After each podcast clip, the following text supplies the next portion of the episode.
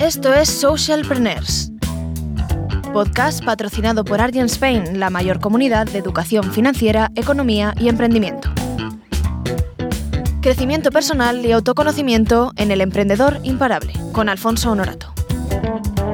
Buenas, bienvenidos a la sección El Emprendedor Imparable con un servidor, Alfonso Norato. Y de nuevo tengo aquí el placer, el orgullo, el agradecimiento de estar con mis compañeros de equipo, con Luis, con Elena y con María. Bienvenidos. Y este episodio se va a llamar Descubre tu propósito de vida. Bam. Y en este caso me gustaría sacar un concepto, que este concepto es el del Ikigai. Y trataremos de este concepto. Pero primero me gustaría hablar sobre mi propósito de vida. Vamos a hablar desde la experiencia, porque creo que es lo que más puede aportar valor, ¿no? Y mm, durante estos últimos años me he, estado me he preguntando, me he estado cuestionando, que creo que es, que es parte de la clave de vivir, ¿no? Cuestionar, ya lo hablábamos en el episodio anterior de, de Emprendedor Imparables, y, y me cuestionaba para qué me levanto cada mañana.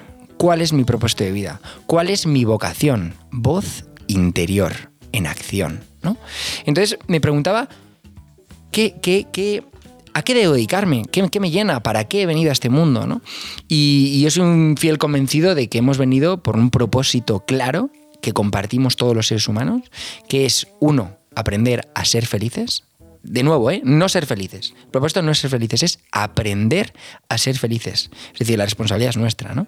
Y el segundo, aprender a amar nos, nosotros mismos, y a amar a los demás sin intentar cambiarlos. ¿vale? Pero más allá de esto, de este propósito que creo que es común en todos los seres humanos, también siento que cada personita, cada persona tiene un propósito. Y este propósito siempre está relacionado con servir, con dar. Pero cada uno, además, este propósito es diferente. Y para mí me gusta conectarlo con un verbo. El propósito tiene que ser un verbo, desde mi punto de vista, y que esté relacionado con una profesión, que puede ser una profesión existente o una profesión inventada permitámonos inventar profesiones. ¿no? Y, un gran ejemplo es fisioterapia. Antiguamente, no sé lo sabéis, que no era una carrera, no era un grado universitario. Y ahora cada vez más es, una profesión totalmente, ¿no? Un ejemplo que me gustaría a mí traer también es el, mundo del coaching, ¿no? Todavía no es, pero yo apostaría porque va a ser un grado universitario y que también será una profesión muy bien vista cuando ahora, pues bueno, tiene sus, luces y sombras como, como todo. O la osteopatía, ¿no? No me voy a meter en estos temas, yo también estoy a favor de la medicina, de la física y de la ciencia, pero permitámonos, ¿no? Probar otras, otras cosas también. Dicho esto, antes de meterme en berenjenales, ¿no? Pues eh, descubrí yo uno, uno de mis propósitos de vida y que es, concretamente, yo siento que el mío es servir y enseñar. Enseñar, ayudar, enseñar a las personas en tres aspectos. Uno, en descubrirse a unos mismos, en aprender a, conocerse, a mirar hacia adentro. Dos, aprender a hablar en público, a comunicar. Y tres, a emprender su propósito de vida, ¿no? Descubrir su vocación. Es un tema que, me gusta mucho. Y entonces aquí traigo el, concepto de Ikigai. No sé si os suena o no.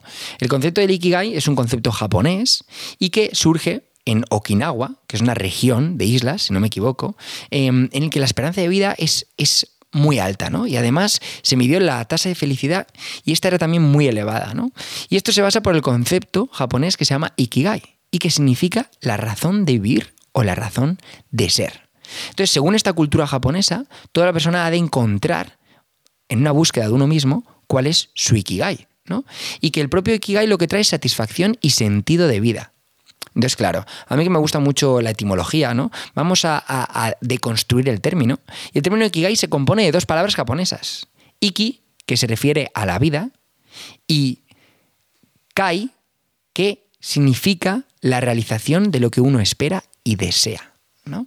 Entonces, bueno, pues ya he traído un poco el, origen de, qué es Ikigai, pero ¿qué, ¿qué, consiste esto? ¿no? ¿Qué significa? Pues el Ikigai se supone que es la concepción de cuatro partes.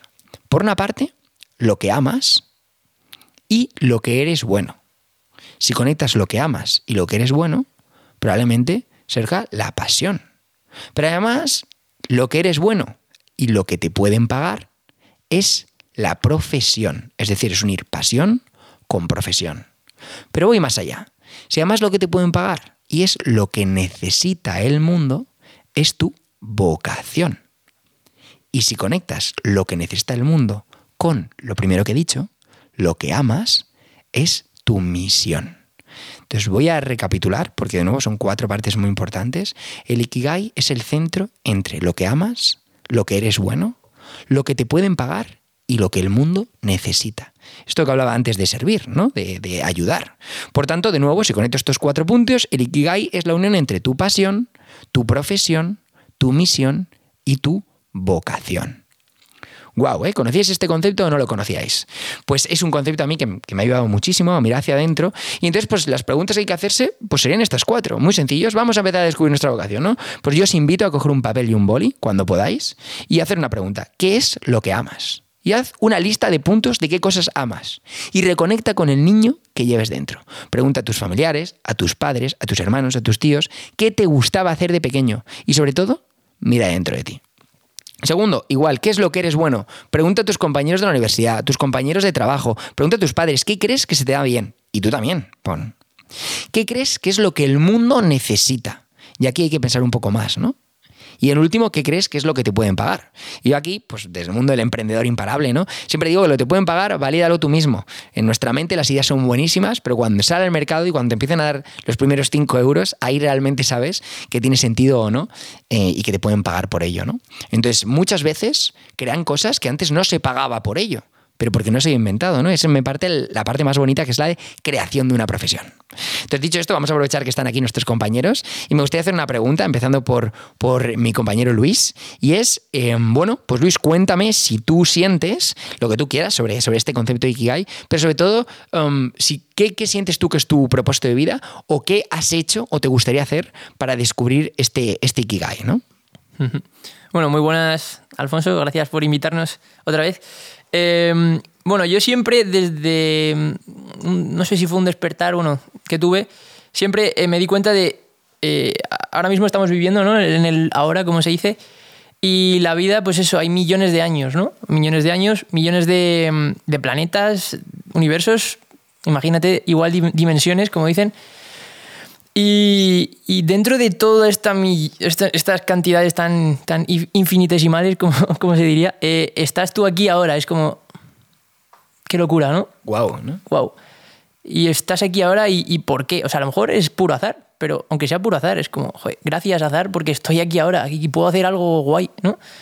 Entonces yo siempre, siempre cuando tengo un momento malo, siempre pienso y digo, joder, pero estoy aquí ahora, qué guay. Y digo, pues estoy aquí, tendré que hacer algo, ¿no? Por, para el azar o para algo que haya confiado en mí, ¿no? Y entonces yo también, pues eso, me pregunto. Y, y yo, mi propósito serio, o sea, profesional, podría ser contribuir al desarrollo de personas y organizaciones, que es muy genérico, pero bueno, ahí diría pues eso, eh, ayudar a las personas, bueno, estar yo bien conmigo mismo, como decíamos en la primera temporada, estar tan bien conmigo mismo que pueda inspirar a la gente a que estén bien a nivel interior y luego ayudar a que se creen organizaciones o ayudar a organizaciones a, crear un impacto positivo y a estar bien. Y eso sería. Y le dejo a, a, mi compañera Elena que nos comente su, su, respuesta. Pues muchas gracias Luis y muchas gracias Alfonso por invitarnos. Eh, bueno, la verdad que me parece una pregunta muy difícil de contestar. Eh, me estuve planteando estas preguntas hace poco, la verdad no sabía que se llamaba así, pero bueno, me estuve haciendo estas preguntas y lo puse en un papel sobre la mesa junto a un DAFO intentando analizar dónde están mis fortalezas, mis debilidades y tal. Y la verdad que no conseguí completarlo porque es que no llegaba a ninguna conclusión. Todavía no tengo muy claro mi propósito, pero bueno, yo creo que para esto eh, nos puede venir bien también juntarnos con gente y conocer sus propósitos, pues por si nos da alguna pista de a qué hemos venido nosotros a este mundo. Y bueno, aunque no lo tenga muy claro, yo creo que parto de que quiero dar lo mejor de mí. O sea, lo que decías de que tiene que ser un verbo, pues yo creo que mi verbo es dar. Darme a mí misma en todo lo que vaya a hacer. No sé qué va a ser de mí de aquí a unos días. No sé si voy a acabar viviendo en otro país, trabajando de una cosa de la que no he estudiado. O sea, no sé qué va a pasar conmigo, pero sé que quiero dar lo mejor de mí en aquello, en lo que esté haciendo y, y, yo creo que de momento eso es lo único que tengo claro ahora mismo sobre mi propósito. Y bueno, quería preguntarle también a María. Eh, pues eh, bueno, me encanta poder volver a estar aquí y compartir la verdad con vosotros. Eh, a ver, es que, ¿cuál es mi propósito? O sea, wow, o sea, qué pregunta, ¿sabes? A mí me gusta mucho la palabra misión, o sea, me encanta esa palabra, creo que es una palabra muy amplia, pero voy a sustituir la palabra propósito por la palabra misión, ¿vale? Aunque el propósito como que lo englobe un poco todo. Eh, Y diría que, que realmente yo tengo como un montón de, de propósitos en la vida que se engloban dentro de mi gran misión, que un poco es, lo habéis, lo habéis dicho todos, se ha repetido varias veces, pero sería entregarme. A mí la palabra entrega es una palabra que me flipa y tiene mucho que ver con amar y es como algo súper ñoño, o sea, sí, es verdad. Yo he venido al mundo a amar, pero es que sí, o sea, y lo digo en mayúsculas. Entonces, me encantaría amar entregándome. ¿Entregándome cómo? Pues depende del momento vital en el que me encuentre. O sea, pues quizá como estudiante pues puedo entregarme ayudando a otros, eh, pues con, yo qué sé, a nivel eh, académico, pero a lo mejor puedo entregarme pues haciendo voluntariados mm, de- en función del tiempo del que disponga, no sé. O sea, creo que depende del momento vital en el que me encuentre, ¿no? Entonces, mis eh, pequeños propósitos pues irán cambiando y, todos van a cumplir esa gran misión que es entregarme y amar. Y mm, cómo, también, pues me lo he preguntado muchas veces, llegué a la conclusión de que era eh, reconectando un poco con mi niña interior. O sea, me di cuenta eh, hace no mucho tiempo, hace unos meses, de que realmente yo estaba viviendo por inercia, ¿no? Entonces, eh, estudiaba mi carrera, eh, pues no sé, como que todo va bien, pero de repente eh, te das cuenta de que hay un montón de dones que a lo mejor tienes dentro que no estás desarrollando y que tienen mucho que ver con tu misión, porque forman parte de ese propósito que tienes que cumplir y esos dones que te ayudan a llegar a ese propósito. Entonces, creo que es súper importante para empezar a hacer ese Que decía, que decía Elena, eh, reconectar con ese niño y decir, vale, ¿qué hacía yo? O sea, ¿qué me movía a mí por dentro cuando era pequeña? Pues a mí, por ejemplo, me flipaba dibujar y me podía pasar horas y horas dibujando cosas sin sentido o con sentido, porque tenían sentido para mí. Pero creo que al final, pues todos mi, mi- mis pequeños propósitos van a ir muy vinculados a esa parte creativa también y que mi, forma de entregarme pues va a estar muy, eh, muy en- enraizada, muy vinculada por ese camino. Así que, no sé, diría, diría eso. Wow, ¿no? Me gusta mucho esta frase que dice, que dice algo así como que el niño que eras no se arrepienta del adulto que eres, ¿no? Y de aquí me gustaría sacar dos, dos conceptos que habéis dicho que me han encantado. Lo primero, el punto de Luis, ¿no? De, del azar.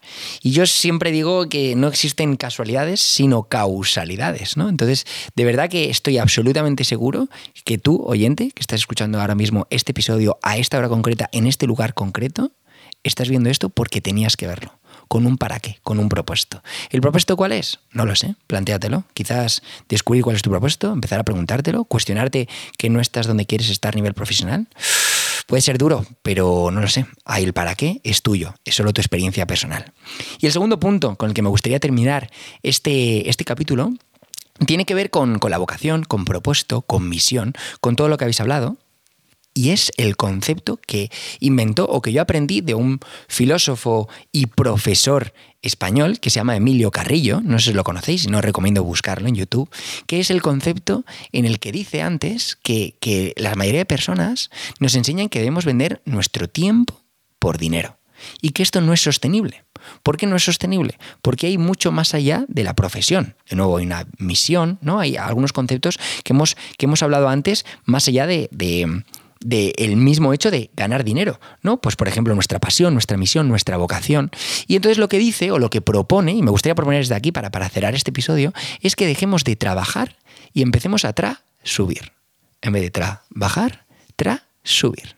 De nuevo, ¿eh? Es, es, es, me gusta, ¿no? El jueguito de palabras. Y dice que tras subir, ¿qué es? Pues es, me encantan estos conceptos, me encanta romper la cabeza y los esquemas. Tras subir es sinónimo de tra gozar, de tra jugar. ¿Por qué? Pues es algo que está conectado con el niño que llevamos dentro. Entonces lo que propone Emilio Carrillo es súper claro y es deja de trabajar y empieza a trajugar. Me dirás, wow, wow, a ver, Alfonso, esto, esto suena muy bien, pero ¿cómo hago esto, no? Pues muy bien, lo que dice es que empiezas a trajugar cuando ocurre lo siguiente. Estás haciendo algo que, uno, está conectado con tus dones y tus talentos. Dos, como está conectado con tus dones y tus talentos, te flipa, te gusta. Y el orden puede ser al revés, ¿no? Primero te gusta y por tanto está conectado con tus dones tus talentos. Pero como te gusta, como te gusta, como te apasiona, pues es el mejor lo que haces, porque o se te da bien ya o aprendes a que se te dé bien. Entonces, uno, talentos y dones. Dos, que te gusta. Y tres, que tiene que ver con servir y además se te pasa el tiempo enseguida, ¿no? Entonces, mi punto es, esto es trajugar. Ya, Alfonso, suena muy bien, pero ¿cómo hago y cómo me dedico a trajugar?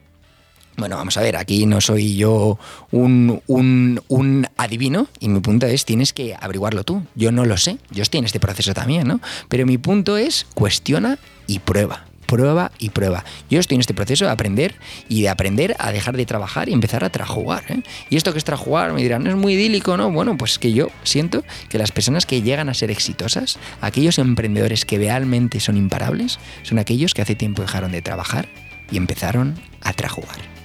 Nos vemos en el siguiente capítulo. Un abrazo. En colaboración con la plataforma Pensamos, un think tank que trabaja para resolver los retos de la sociedad. Puedes escucharnos a través de Spotify, iBox, Apple Podcast, Google Podcast y TuneIn. También puedes seguirnos en redes sociales, arroba socialpreneursp en Twitter, Instagram y Facebook y Socialpreneurs Podcast en LinkedIn. Además, puedes visitar nuestra web socialpreneurspodcast.com o enviarnos un correo a podcastsocialpreneurs.gmail.com. Una producción de Cabina 29.